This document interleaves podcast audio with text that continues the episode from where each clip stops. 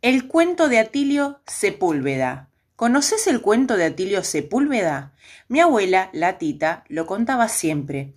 Dice que criado a la usanza mancha, Atilio Sepúlveda pasó sus primeros años horneándoles a los camioncitos y soldaditos de plástico a los que obligaba a matarse entre ellos. Cada vez que se le interrogó acerca de sus sueños de adultez, respondió que de grande quería ser policía, carpintero, futbolista y astronauta, y todo aquello estuvo muy bien. Lo de astronauta se le pasaría con el tiempo.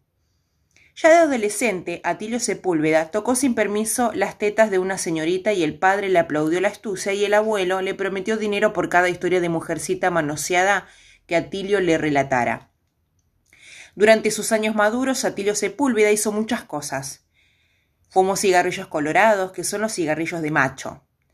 Vistió bermudas hasta la rodilla en la playa y le sacó foto a las dos señoritas que tomaban el sol distraídas.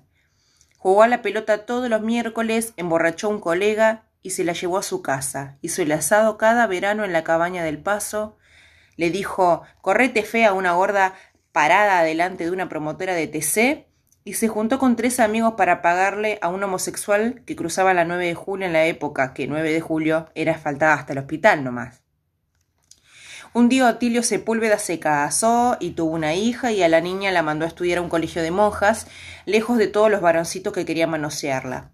A la edad de 55, Atilio Sepúlveda cambió el, el fitito por el Ferrari, según supo expresar su entrañable amigo, confidente y testaferro Julito Confetini la tardecita que Atilio le presentó a la pendeja que se estaba cogiendo.